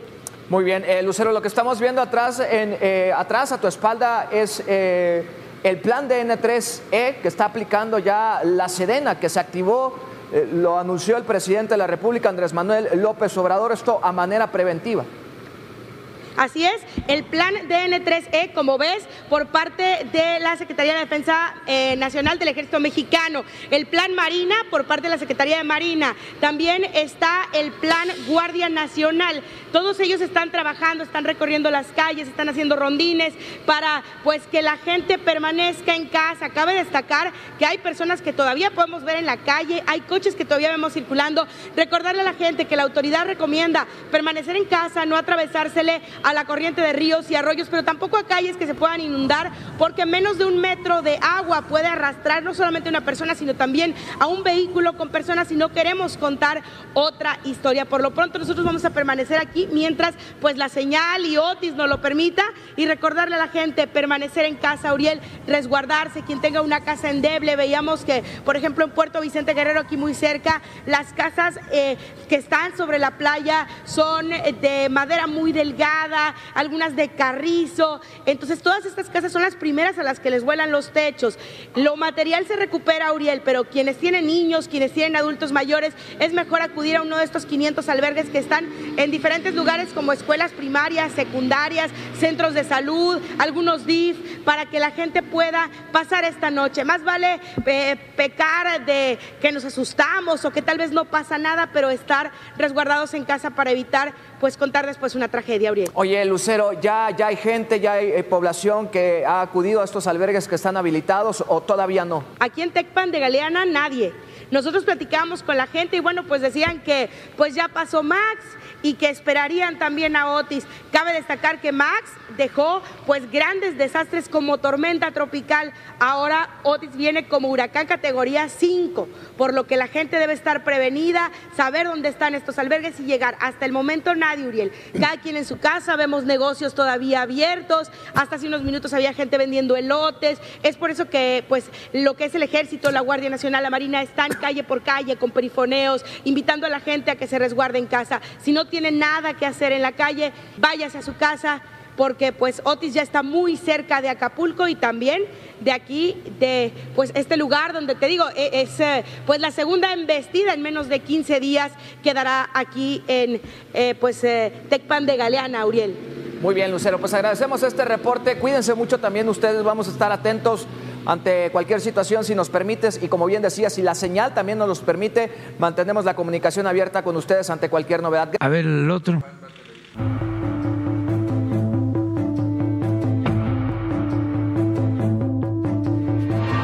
Muy buenas noches, yo soy Enrique Acevedo. Estas son las noticias en punto en tan solo unas horas. Se espera que el poderoso huracán Otis impacte las costas de Guerrero con vientos sostenidos de más de 260 kilómetros por hora y rachas de hasta 315 kilómetros por hora. Estamos, no lo dude, frente a un fenómeno extremadamente peligroso para los millones de personas que viven en el cono de preocupación que abarca desde el puerto de Acapulco hasta Tecpan de Galeana. Le quiero mostrar cómo se ven a esta hora las bandas ciclónicas en la imagen satelital del Centro Nacional de Huracanes de Estados Unidos. Esto para darnos una idea de la escala del fenómeno que impactará las costas de Guerrero esta madrugada. Por la noche, el presidente López Obrador exhortó a los habitantes del estado de Guerrero a trasladarse a refugios y mantenerse en lugares seguros. Vamos hasta Acapulco esta noche. Ahí se encuentra nuestro compañero Isaac Flores con toda la información. Isaac, buenas noches. ¿Qué tal, Enrique? Buenas noches. Efectivamente, Otis se acerca muy lentamente a la línea de costa. Son cinco los municipios que están en la trayectoria de impacto, el puerto de Acapulco principalmente, Coyuca de Benítez, que es colindante con el municipio de Acapulco, también Benito Juárez, Atoyac de Álvarez y Tecpan de Galeana. Las clases están suspendidas, también los puertos están cerrados a todo tipo de navegación y el, el, estado de Guerrero Enrique se encuentra en alerta máxima por la proximidad de este fenómeno hidrometeorológico que durante el día evolucionó hasta categoría 5 ya se sienten fuertes rachas de viento, también hay oleaje elevado y en la costera Miguel Alemán, aquí en el puerto de Acapulco, ya se registran encharcamientos. La hotelería ha informado a sus huéspedes que no salgan de sus instalaciones y que se mantengan atentos. Y en cuanto a la población civil, hay un monitoreo permanente por parte del Ejército, de la Marina, que han activado sus planes de emergencia como el Plan Marina y el Plan DN3 en su fase de prevención para poder llevar a pues cualquier damnificado, a cualquiera que lo requiera, a uno de los 700 refugios temporales que están habilitados en todo el estado de Guerrero. Pero la atención se concentra sin duda en estos cinco municipios. Enrique, son 200, 200 kilómetros de línea de costa entre el puerto de Acapulco y Tecpan de Galeana. Está Coyuca de Benítez, está Benito Juárez, Atoyac de Álvarez y Tecpan, que pudieran impactar en alguno de esos lugares entre las 4 y 6 de la mañana, Enrique. Pues sí, Isaac Flores lo que describes como el cono de preocupación en la trayectoria que seguiría este huracán. Es el primer huracán categoría 5 en impactar las costas del Pacífico mexicano. El primero en impactar las costas del Pacífico mexicano. Entre los de mayor intensidad están el huracán Madeleine con vientos de hasta 230 kilómetros por hora en la bahía de Petacalco, en los límites con Michoacán. Esto fue en octubre del 76. Imagínense, hace 47 años. También en la categoría 4 en el Pacífico, Lisa en La Paz, en Baja California, en 1976. Kena en San Blas, Nayarit, en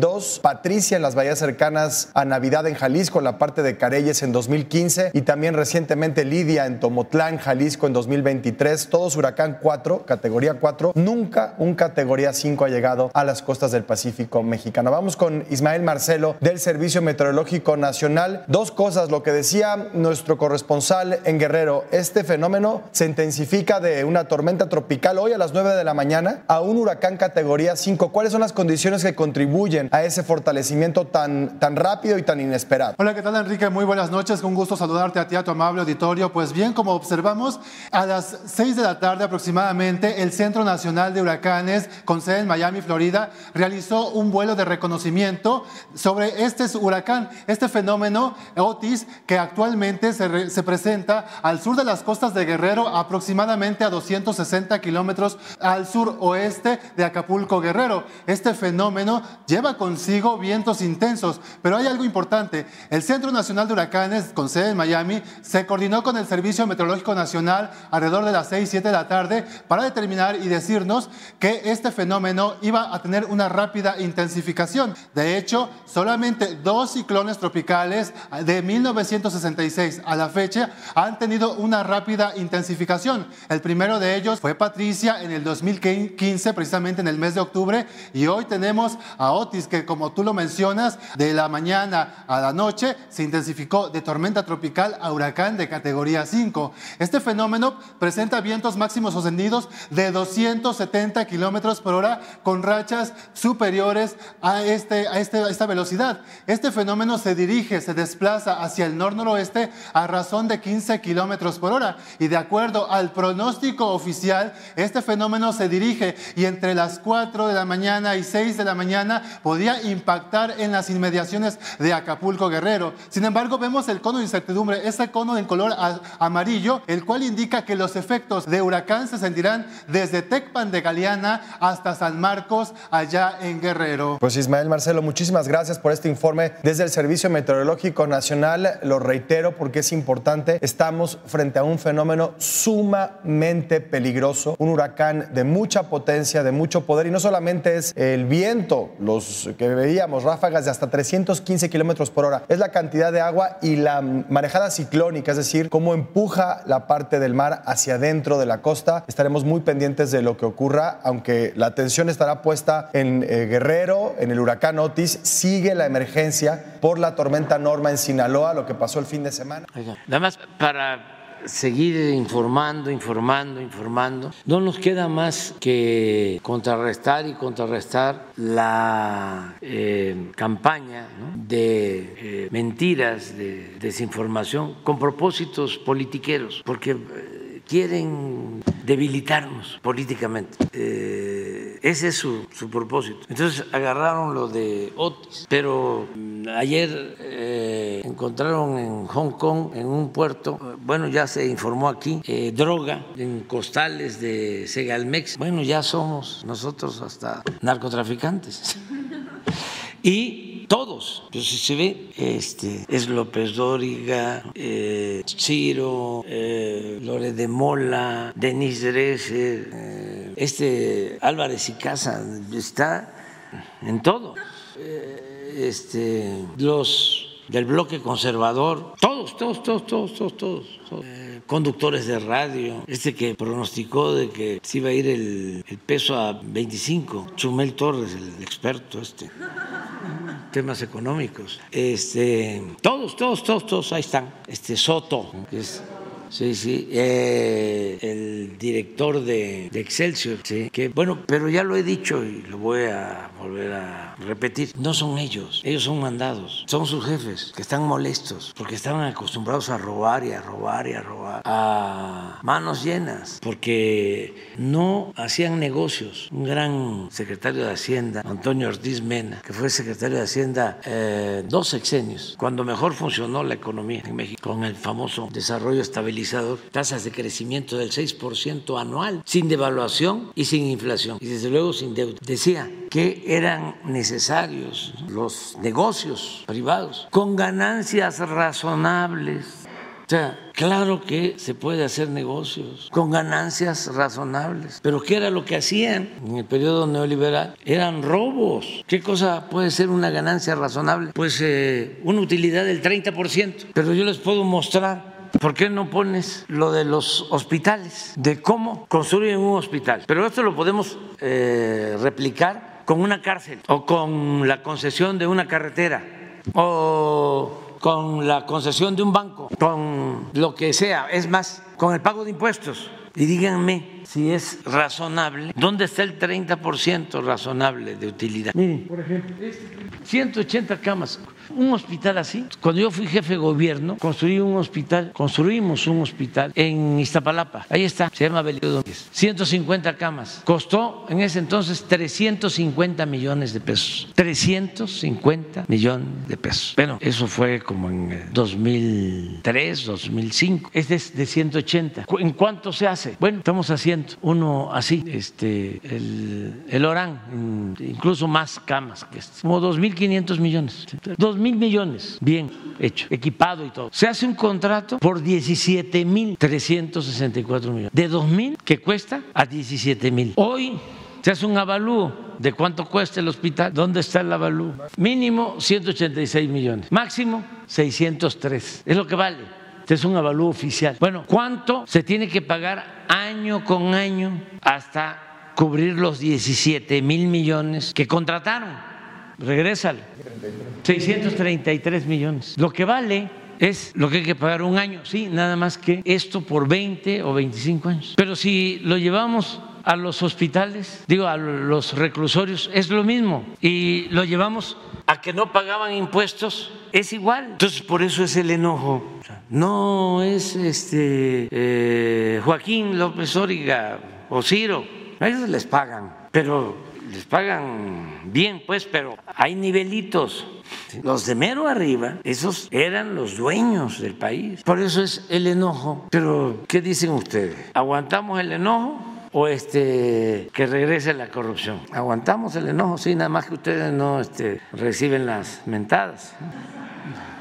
Bueno, pero de todas maneras aguantamos el enojo, solidariamente. Este, pero en fin, eso es lo que sucede. Y nada más entenderlo, nada más eh, entenderlo, no pelearnos, eh, mucho menos odiar son intereses, es la lucha por la defensa de intereses y de privilegios. Y eso es lo que vamos a legar, a heredar a las nuevas generaciones, que esto nunca más vuelva a suceder en México porque esto era lo que nos impedía avanzar, esta era eh, la principal barrera para que toda la creatividad de México, de su pueblo, permitiera vivir con felicidad a todos, con tranquilidad, con paz social. Este es el principal problema. Por eso digo, no es una pandemia, es una peste la corrupción. Eh, y hay que seguir limpiando. Y no le hace que se enojen en el Poder Judicial y que se enojen en todos lados que por cierto este, no he escuchado nada de, no, lo, lo de la devolución, si eso es lo que me importa lo de los 15 mil millones para este, Acapulco. Eh, lo está viendo la secretaria de, Gobernación, pero no me ha informado. Quiero ver, porque ya este, eso se puede resolver pronto y va a ayudar eh, mucho. Y también aprovecho ¿no? para contestarles lo del el ministro, este, ministro Saldívar. Presentó su, su renuncia y este, ya hoy envío. ¿Sí la va a aceptar, presidente? Sí, Sí, sí, la acepto y envío el oficio al Senado, que es el que le corresponde este, decidir si se acepta o no se acepta. Entonces, el procedimiento es, de acuerdo a la Constitución, se presenta eh, la renuncia, eh, yo eh, ya la acepté y falta que la apruebe el Senado. después de eso, si la aprueban, yo voy a enviar una terna para la sustitución. Entonces, este, ya voy a empezar a ver a quién propongo, a ver si tengo este, suerte y le atino, porque eh, he propuesto cuatro y dos este, salieron este, conservas. Conservas. Entonces, este. Eh, ¿eh? Pues eso este, es cuestión de interpretación. Si una persona ya no quiere continuar en un cargo, pues no se le puede obligar. Este, ya lo hice con el ministro Medina Mora, em, envié igual el oficio y el Senado decidió. ¿Quién va a, este, a, tener la última palabra? Pues el Senado. Entonces ya hay anunciado que se suma a la campaña de Sheinbaum si todavía no concluye el procedimiento de aceptación de la renuncia. Pues ya eso es otra cosa, ya no me quiero meter porque este, eso vamos a dejarlo a los analistas, no, este, a los expertos. Eh, sí, sí, sí, estoy pensando en la terna. Y fíjense que este, me estoy este, inclinando por este, presentar tres mujeres. ¿Quién es, presidente? Este, tengo más ventaja con las, con, las mujeres porque la mujer es más mm, eh, honesta, más eh, definida.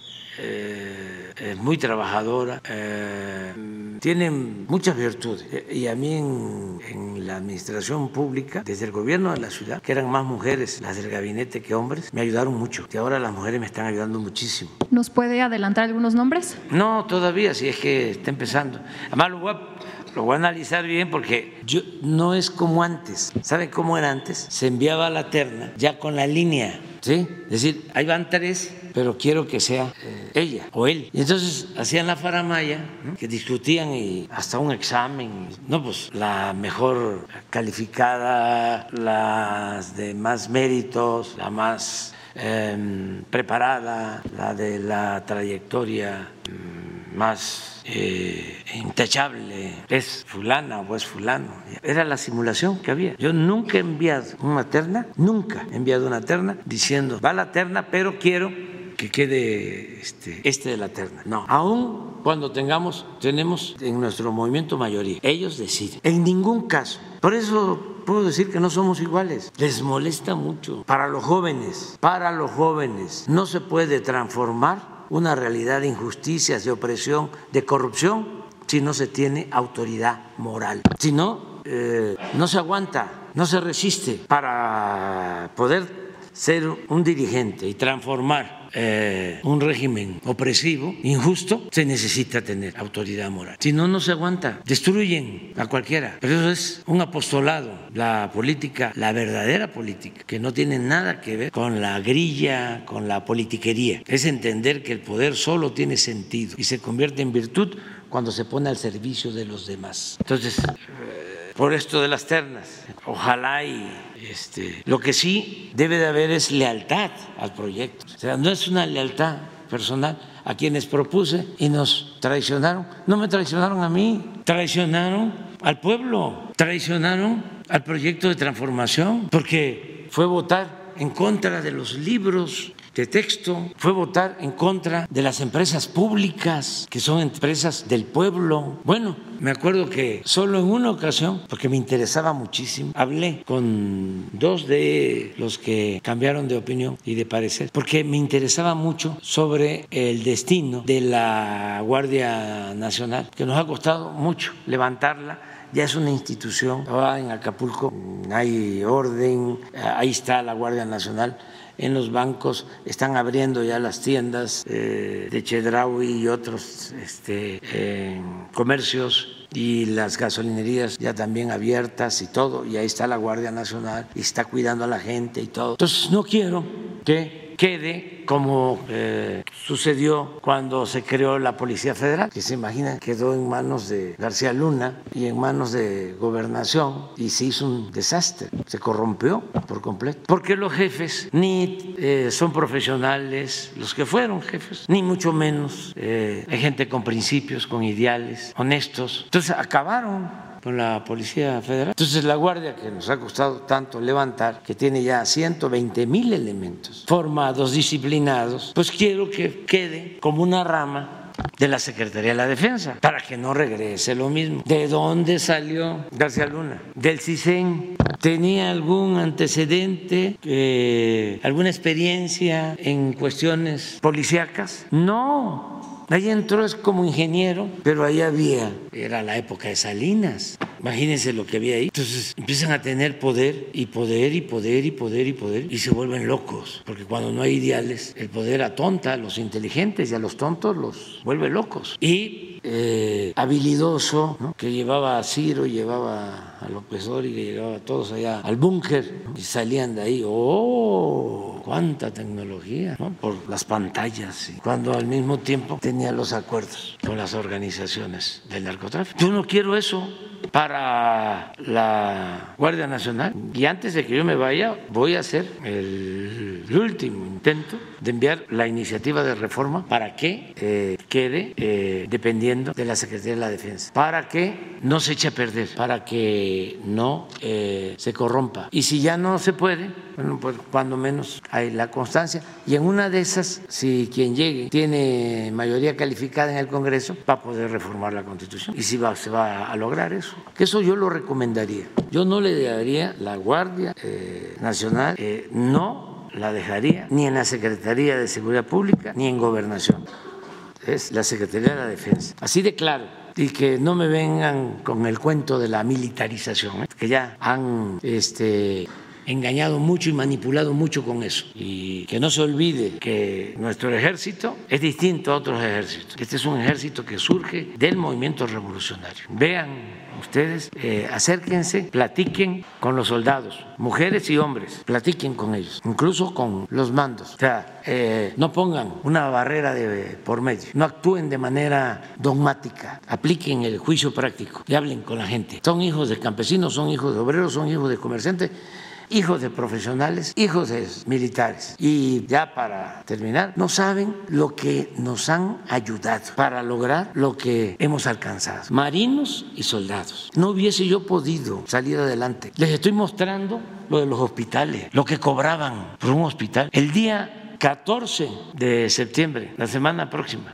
14 de noviembre, la semana próxima, vamos a inaugurar 2.700 sucursales del Banco del Bienestar, construidas por los ingenieros militares. Ya es la red bancaria más grande de México. Bancos que llegan a todos los pueblos. Porque ¿dónde estaban las sucursales? ¿O dónde siguen estando las sucursales de los bancos comerciales? En las ciudades. Y nosotros tenemos que distribuir los apoyos a través de los bancos con una tarjeta. Imagínense un adulto mayor en un pueblo apartado que tenía que ir tres horas, cinco horas y llegaba al banco y no había dinero y que regresara en tres días, en cinco días.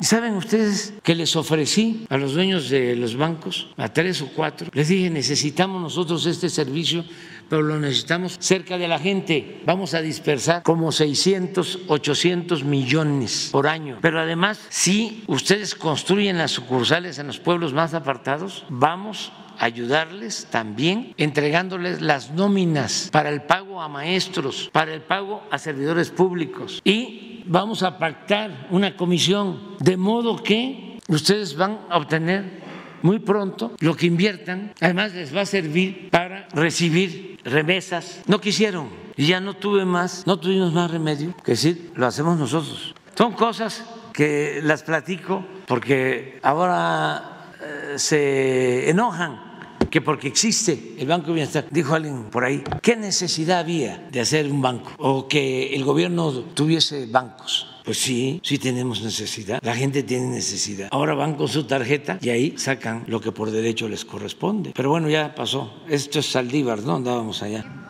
La terna que envié es por lo que faltaba del periodo de... Este, sí, es para el periodo. Sí, pienso que es así. es un año, ¿no? Sí, concluir el periodo de un año, pero el que quiere servir lo va a hacer. jurídica sobre los tiempos? Sí, sí. se este, parece que es para que concluya el periodo. la duda que teníamos ayer en con la eh, presidenta de la Cámara Alta.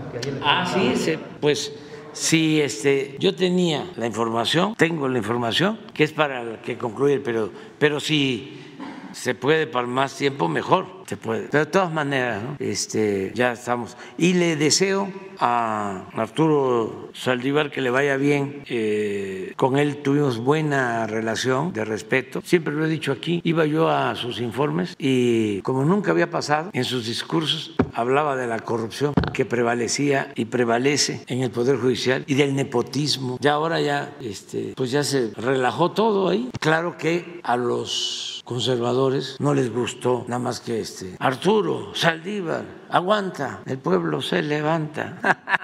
Este porque pues ya me imagino no el bombardeo de todo el bloque conservador o no me equivoco a, ver a ver a ver pon los periódicos. A ver, Reforma a ver si, si no está ahí. El Milenio el Excelsior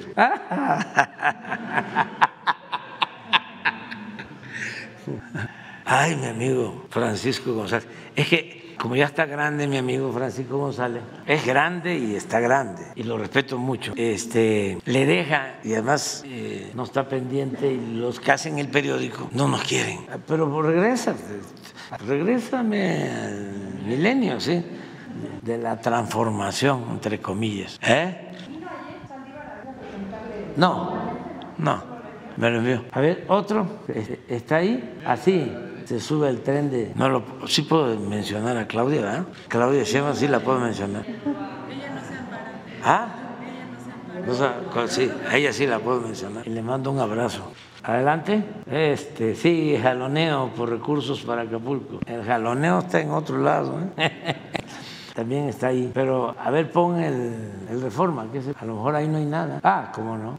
Está molestísimo, molesto, molesto. Quiere decir que, vamos bien. Bueno, hasta ahí. Gracias, presidente. Celsin Juárez de Cilinea MX. Eh, rapidísimo, el día de el lunes tuve la oportunidad de visitar Acapulco, eh, retomando un poco este tema. Em, tuve la oportunidad de visitar la colonia Luis Donaldo Colosio y como bien ahorita mencionó, pues hay mucha acumulación de basura. Eh, ya, ya son toneladas, ahorita mencionó esta crisis que hay. Eh, no sé si usted ya tenga una fecha prevista de su gobierno para recoger esta basura, esta crisis de depósitos que dice que, que, están eh, pasando. Y eh, también tuve la oportunidad de platicar con una familia que ya de por sí la estaba pasando muy mal eh, desde antes del huracán Otis. Ahorita, bueno, pues su situación se ha agravado. Eh, con este tema de las escuelas, de los niños, de las niñas, se ha extendido esta suspensión de clases. No sé si ya la SEP, el, gobierno federal tengan un, plan eh, para que no haya retraso escolar y tengo una última nada más. Sí, ya estamos trabajando en eso.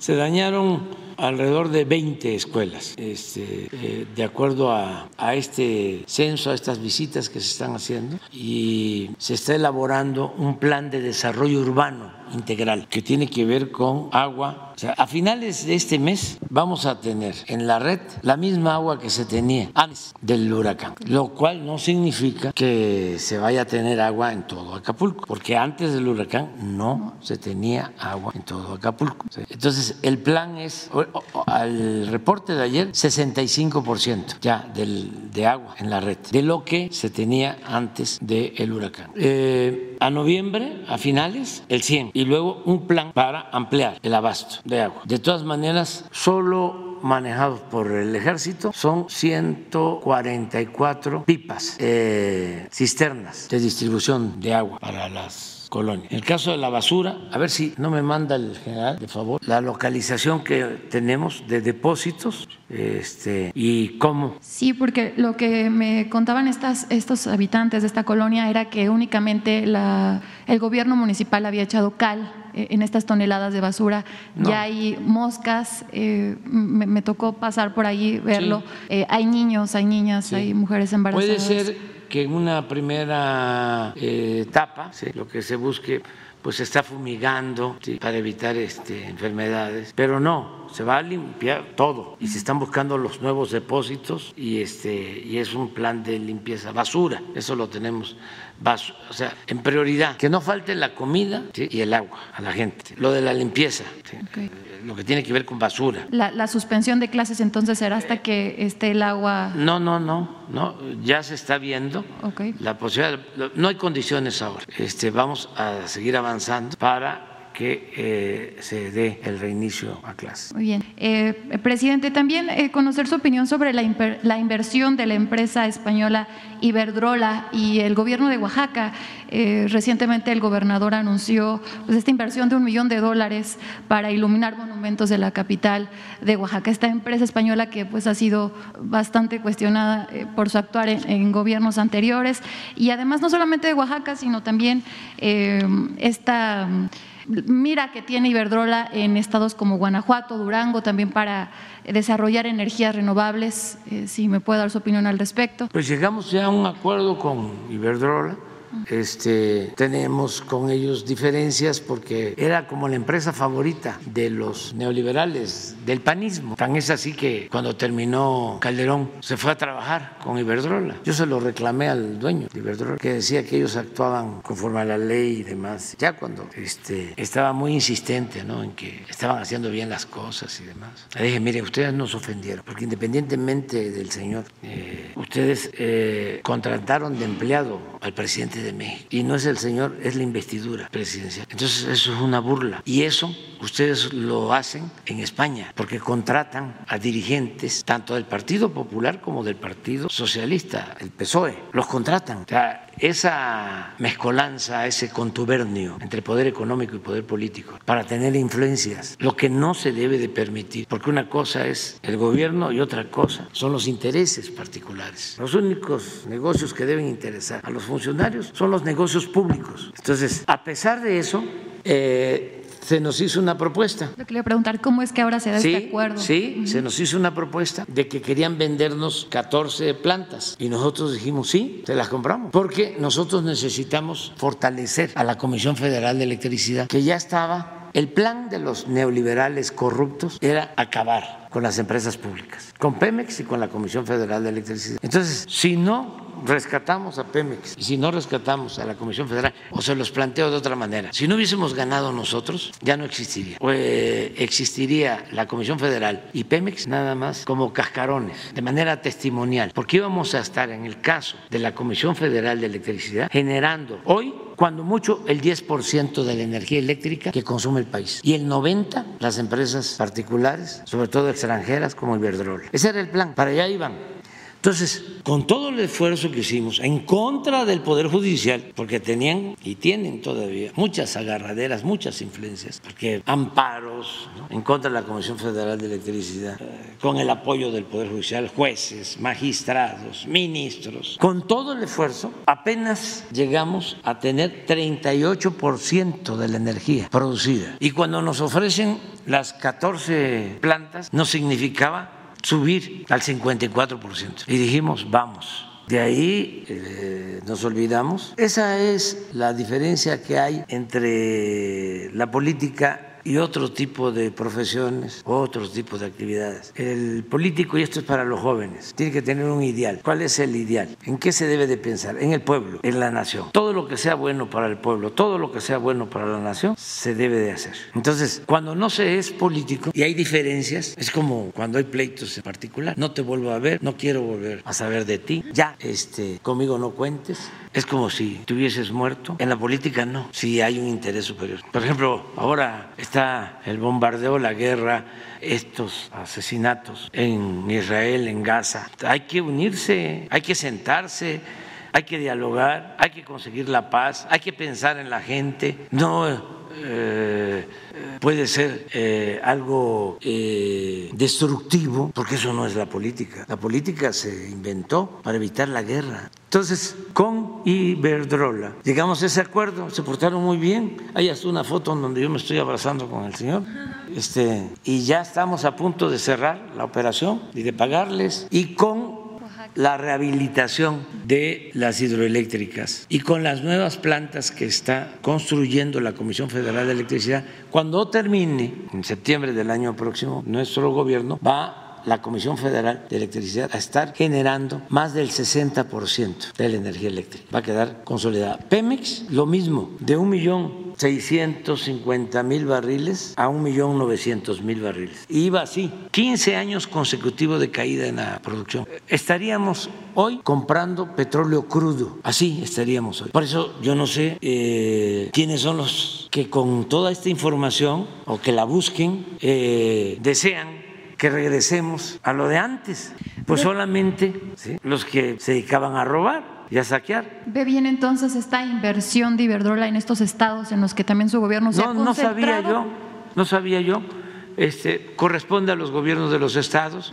Si no los van a timar, pues adelante, no hay ningún problema. Hablaba yo de las ganancias razonables de don Antonio Ortiz Mena como eh, regla. ¿Por qué no? Nosotros no estamos por el estatismo. Nosotros lo que buscamos es que haya una sociedad mejor con la participación de los tres sectores de la economía, el sector social, el sector público y el sector privado, pero en equilibrio, y el Estado planeando y promoviendo el desarrollo. Nada de que el Estado debe diluirse y dejar todo al mercado. Nada del cuento ese de la eh, libertad de... comercio, el dejar hacer, el dejar pasar. Sí, eso es como la libertad del zorro en el gallinero. Esa no. Pero no sabía yo lo de Oaxaca, ¿eh? es la primera vez que me entero. Sí, es para alumbrar monumentos históricos. De hecho, el gobernador dijo que. Pero a lo mejor se los van a aportar porque los de Iberdrola tienen bastante. Allá en España. Este... Es, una inversión de un millón de dólares ahí en, en Oaxaca de Juárez. Y bueno, pues el gobernador dijo que esta inversión iba a convertir el Estado en el faro cultural del país, ¿no? Por esta iluminación que se va a dar de estos monumentos. Oaxaca es grande, grande, grande, grande. No quiero herir susceptibilidades ni promover, crear eh, celos y sentimientos, pero Oaxaca es de los pueblos con más cultura en el mundo. ¿Cuándo viaja a Oaxaca, presidente? Ya pronto, voy eh, muy seguido. Iba yo a ir ahora a inaugurar la carretera, este, la de Oaxaca. Puerto Escondido. Sí, pero tuvimos un problema en unos taludes, unos derrumbes, me va a llevar, nos va a llevar más tiempo, pero de todas maneras voy a Oaxaca porque necesito ir a ver lo del avance de obras, sobre todo lo de caminos artesanales, que quiero eh, eh, que se concluyan antes de que yo termine, porque fue mi compromiso. Y ya llevamos muchísimos como 150, 170. Ahora estamos haciendo un camino que este, se los recomiendo mucho para cuando tengan posibilidad de viajar. Además, no es caro. Eh, se va a poder ir de Oaxaca a Guelatao en un camino que estamos haciendo artesanal, este, para bicicleta y para ir eh, a pie.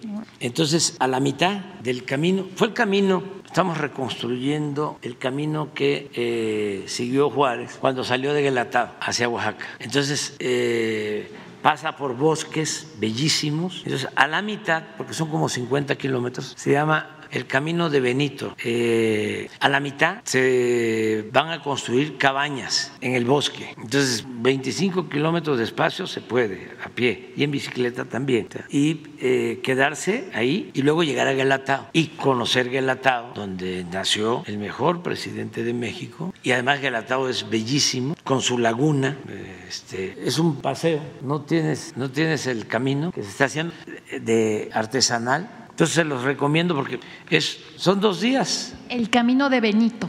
Camino de Benito, es, eh, así le pusimos, este, es como una peregrinación. ¿Cuándo cree que se vaya a inaugurar este camino? Este, cívica. Una fecha estimada de inauguración del camino. Yo espero que para, miren, estamos arreglando, este, pensamos que como para, aquí va mi, este es, a ver, regresa, lo están haciendo cinco autoridades municipales, nosotros les eh, dimos los recursos y ellos que son artistas, porque son caminos bellísimos, lo están, este, eh, ah, ella fue, era, a ver, ¿se la pones el audio? Ella es de, de Galatao y también familia de presidente Juárez. Y, por eso el que acaba de terminar.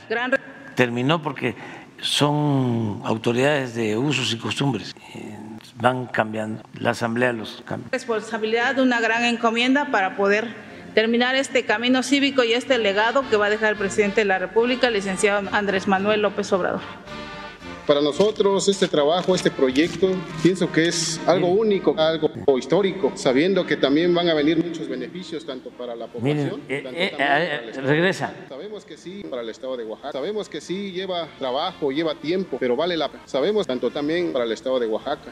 sabemos que sí paisaje, o sea, es que tienen que ir, si no, no, no. Pero nada más regresa donde está la laguna. Ahí está, atrás. Ah, es que no se puede, ¿verdad? Ahí está Galatá. En esa laguna hay una historia. Es bellísimo. Eso lo vamos. Yo creo que para marzo, sí, para marzo va a estar. Pero vámonos ya. Gracias, presidente. Qué barbaridad, tardísimo.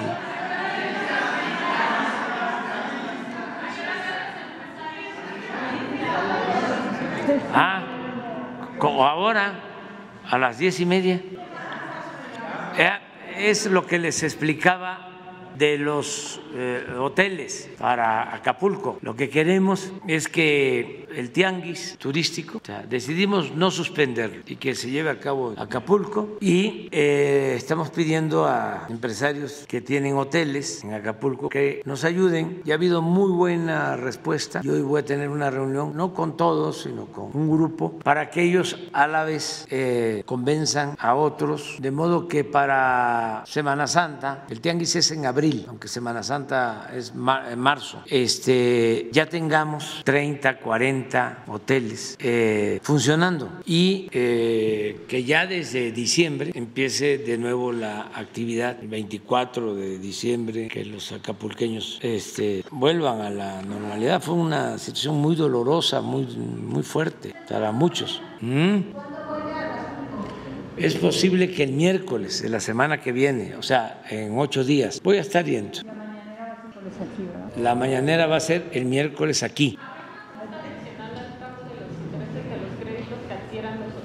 Vamos a ver, eh, miren, tenemos que resolver lo de eh, los materiales de construcción. Es como lo de las despensas, porque se van a entregar los fondos para la autoconstrucción, para las viviendas. Lo mismo en el caso de la construcción o reparación de los hoteles. Se requiere material de construcción y se requieren pues eh, albañiles, trabajadores de la construcción, que no está tan sencillo este, conseguir, porque hay afortunadamente mucha obra en construcción en todos lados. Entonces es de lo, de lo que se está hablando, se está hablando con las cementeras, con los que distribuyen materiales de construcción. Entonces estamos, eso es lo que vamos a hablar. Eh, confirmó Vidanta, confirmó eh, el se llama Mundo Imperial, que tienen dos o tres hoteles, confirmó Neslin, tiene un hotel, Hernández es Juan Antonio Hernández, es el, pero él tiene también este imperial y que por cierto nos está ayudando mucho porque nos dio ahí un espacio para este, concentrar alimentos, despensas. Todos, todos están ayudando. Eso todavía no. Este, eh, aquí está, aquí está lo de lo de la basura que me preguntabas. Mira, hay 130 camiones de basura. Ayer hablamos de esto, que se hacía falta, que se le solicitara a gobiernos de los estados que nos ayudaran, eh, pero me decían que ya lo están viendo. Llegan 50 de Cemex, ya nada más me agregaron aquí que la prioridad son escuelas primarias y secundarias.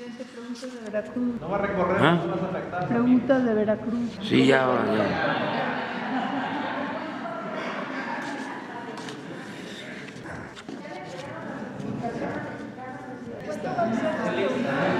Ya, mañana. Ve, vean, ¿no? invitados a las 10 ya en sala de espera. Ya me voy. Dios.